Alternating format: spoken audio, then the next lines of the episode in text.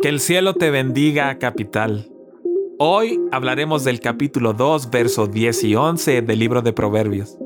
Soy el pastor Abraham Lucero y te doy la bienvenida al episodio 7.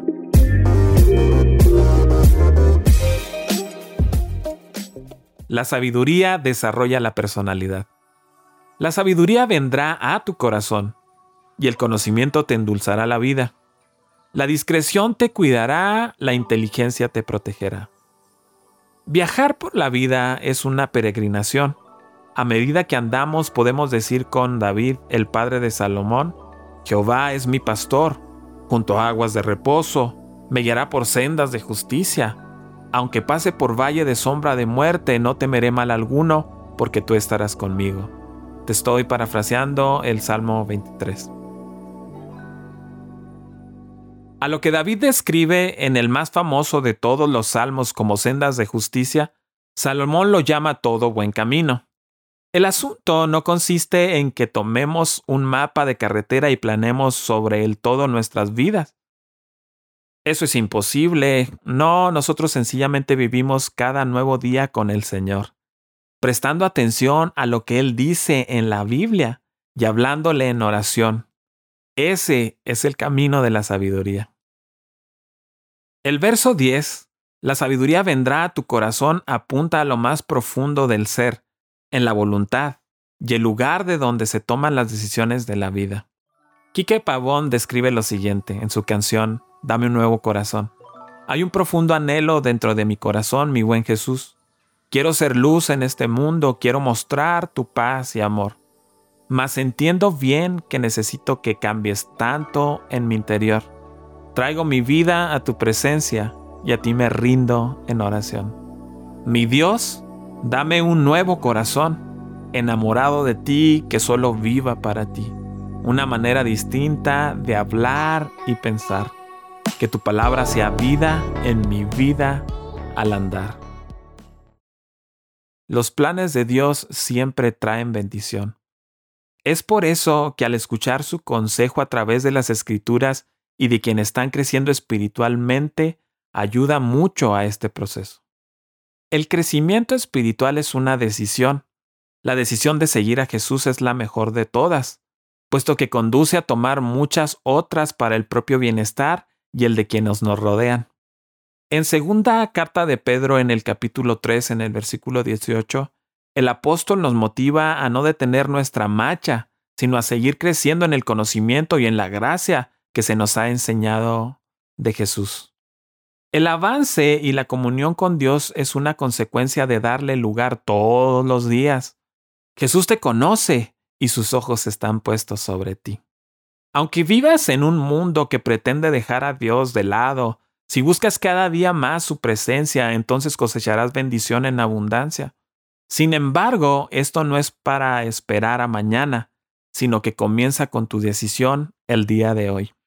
En Éxodo, en el capítulo 8, en el verso 8 al 10, vemos el relato donde el faraón, en medio de una plaga caótica de ranas, llamó a Moisés para que lo ayudara. Y cuando el patriarca le preguntó cuándo quería ser libre de tal problema, el faraón eligió sufrir una noche más. Difícil de comprender, ¿no? Sin embargo, hoy también tú tienes la opción de elegir por el cambio o bien postergar la bendición. No permitas que el dolor siga estando. Toma tu decisión y permite que el Espíritu Santo obre hoy en tu vida. Las buenas decisiones siempre ponen a Dios en primer lugar. Así también ocurrió en el caso del joven rico en Lucas en el capítulo 18, en el verso 18 al 23. En esta situación, él quería agradar al Señor, pero no deseaba amarlo en primer lugar sino luego de sus riquezas. Lo material tenía la prioridad en su corazón. ¿Hay cosas en tu corazón que amas más que a Dios? Hoy es momento de considerar esta pregunta y responder con toda sinceridad. En Lucas, en el capítulo 9, en el verso 53 al 56, vemos una situación donde los discípulos más cercanos de Jesús se enojaron frente al rechazo de sus pobladores el Señor en lugar de buscar venganza y reclamar respeto, decidió perdonar y recordar cuál es la prioridad para Dios. el amor por las personas. En otras ocasiones, hay personas que tienen el enojo, el rencor en primer lugar, antes que a Dios. Si alguien te cierra la puerta y te lastima, no detengas tu camino por buscar venganza, sino sigue adelante porque muchas otras puertas de mayor bendición son las que están por abrirse. La decisión de tener un buen corazón. Más allá de las presiones y la actitud de la gente, Dios espera que cuides tu corazón. Aunque vivimos en una cultura donde la apariencia es primordial para aceptar a una persona, para Dios la prioridad está en el interior. El rey Saúl, el primero de Israel, fue elegido por su gran estatura y su apariencia de guerrero y monarca. Todos lo admiraban, no obstante tenía un corazón sumamente envidioso, competitivo e inseguro. Es más, frente a la presión eligió descartar a Dios y oficiar de sacerdote para que el pueblo no se enojara. Fue así como el Señor lo descartó a él y lo eligió a David en su lugar. En el primer libro de Samuel, en el capítulo 16, en el versículo 12, aunque su propia familia lo había despreciado, el Señor vio en David un buen corazón. Hechos capítulo 13, versículo 22. Dios no se fija en lo externo y en lo que cautiva al mundo, sino que ve la integridad y las intenciones más profundas del corazón. Por sobre todas las cosas, David amaba a Dios y a su palabra. Era un adorador constante y muchos de los salmos forman parte de su autoría. Él no dependía del favor del pueblo, sino que se desesperaba por el amor de Dios. Esto luego es lo que lo llevó a ser el monarca más amado de Israel. Por tanto, Busca hoy agradar a Dios primero, y luego verás que tendrás mucho más amor para amar a quienes te rodean. Si estás dispuesto a tomar hoy la decisión de tener un buen corazón, entonces verás que el Espíritu Santo es quien te ayudará a lograrlo. Así como David, que sin ser perfecto, agradaba a Dios con sus actitudes, así también puedes alcanzar su misericordia a través de la fe y la sumisión a su palabra. Esta es sin duda el corazón que agrada a Dios.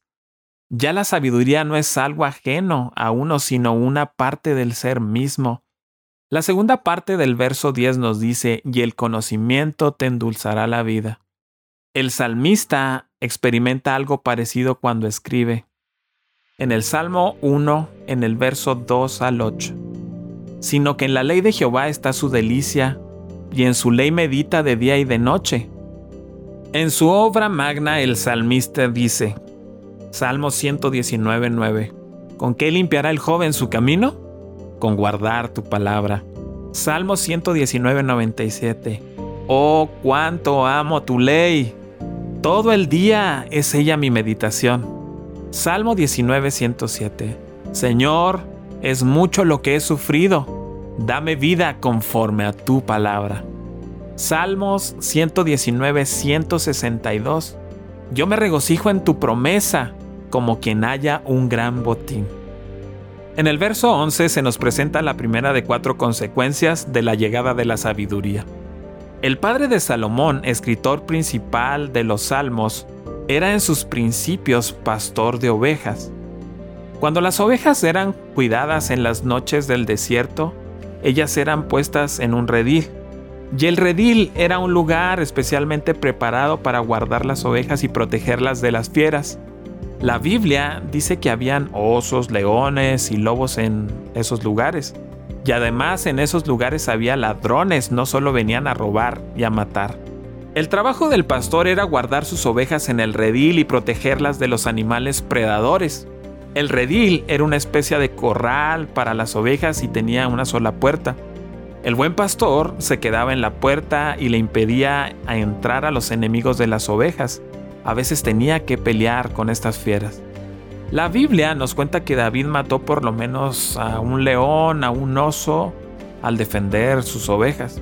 Y el Señor Jesús nos dice que el buen pastor su vida da por las ovejas. El pastor era el guardador de las ovejas y su trabajo era protegerla de sus enemigos.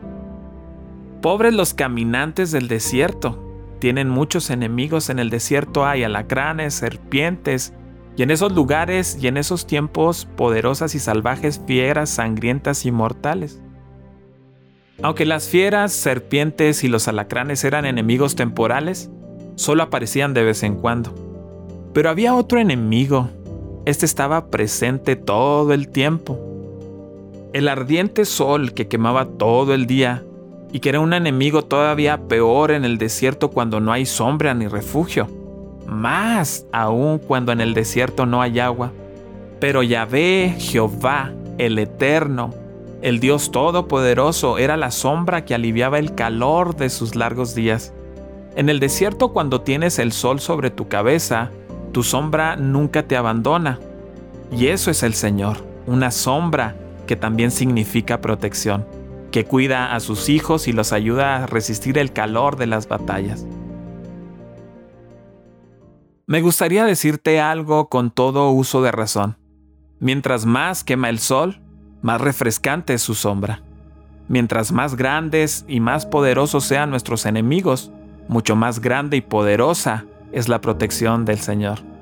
Por eso dice la Escritura que el sol no te fatigará. Él te dará sombra y Él te dará fuerzas para resistir al sol de las batallas que a veces nos toca enfrentar. Él es nuestra fortaleza. En estos tiempos se consideraba que la luna era muy peligrosa como elemento que alteraba los nervios o la mente de algunos. De ahí viene el término lunático. ¿Alguna vez te has puesto a pensar que los problemas de noche se potencializan? Pero de todo eso y de mucho más nos protegerá el Señor. Dice el Salmo que el Señor te guardará de todo mal. Él es nuestro refugio en la enfermedad. Él es nuestro escudo en las tormentas. Él nos guarda de todo mal y cuando dice todo mal está hablando efectivamente de todo. Su mano poderosa es nuestra sombra y nuestra protección. Sus ojos vigilantes están siempre sobre aquellos que Él ama. Termino con la declaración del verso 11. La discreción te cuidará, la inteligencia te protegerá. Amén. Te invitamos a que sigas nuestras redes sociales. Estamos como Comunidad Capital. Síguenos en Facebook, en Twitter, en Instagram, en YouTube. Estoy convencido de que nuestros contenidos van a venir a edificar tu vida.